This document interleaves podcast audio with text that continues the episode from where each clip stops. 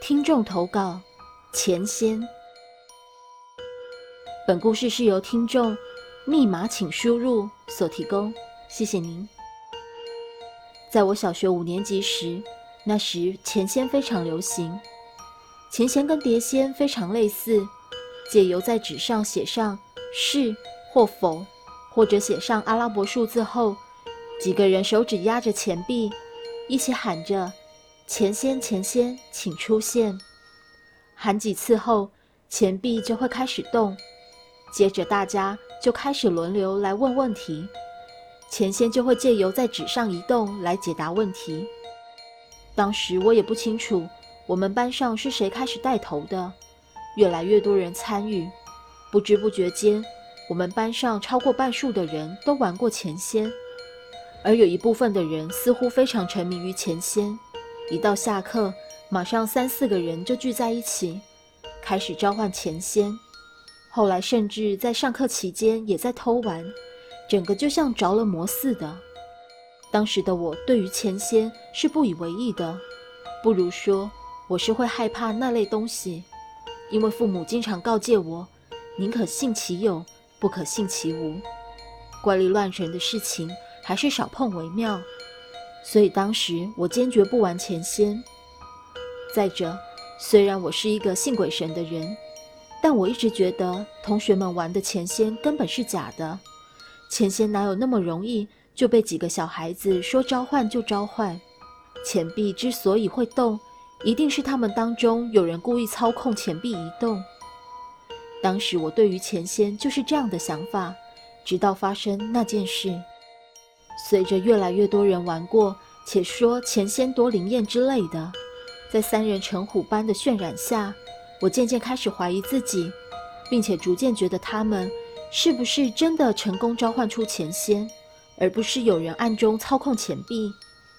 为了解除我心中的疑惑，我决定做个测验。某天，我靠近了刚要召唤钱仙的三位同学，旁观他们的游玩过程。他们将一枚十元硬币放在写了“是”和“否”，以及下方从左至右写了零到九的白纸上。接着，三人开始一起喊：“钱仙，钱仙，请出现！钱仙，钱仙，请出现！钱仙，钱仙，请出现！”喊完后几秒，A 女说：“请问钱仙已经到了吗？”这时，钱币开始移动了，并且移动到了写着“是”的地方。这时，众人开始欢呼了起来。比女说：“我们成功了吧？”C 男说：“那就开始吧。”接着，他们问了一堆问题，我在一旁看着钱币不断来回移动，为他们解答问题。超准啊！结束啊！哈哈哈！他们三个玩得不亦乐乎。这时，我突然插话了：“啊，你们真的召唤成功了吗？”A 女说：“真的啊，不信你问他们啊。”其他两人同时附和了 A 女的回答。真的不是你们其中有人去操控钱币吗？这时，A 女笑着说：“不然，我帮你问一个问题，如果回答正确，你就会相信了吧？”我心想：“正合我意，我就是为了要验证真假，才故意靠近你们的啊，看我怎么戳破你们的谎言。”于是我发问了。那就问问我一年级座号是几号吧。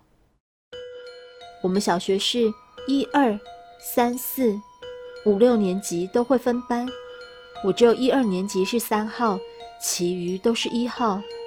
而且这三人中有两人四年级开始才跟我同班，一二年级三人都没跟我同班过。照理来说，根本没理由知道我一二年级是三号。A 女说。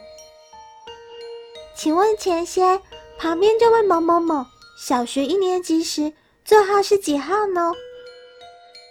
此时钱币并没有马上动，而是停顿了几秒后才动了起来，并且逐渐向下滑向数字一的位置。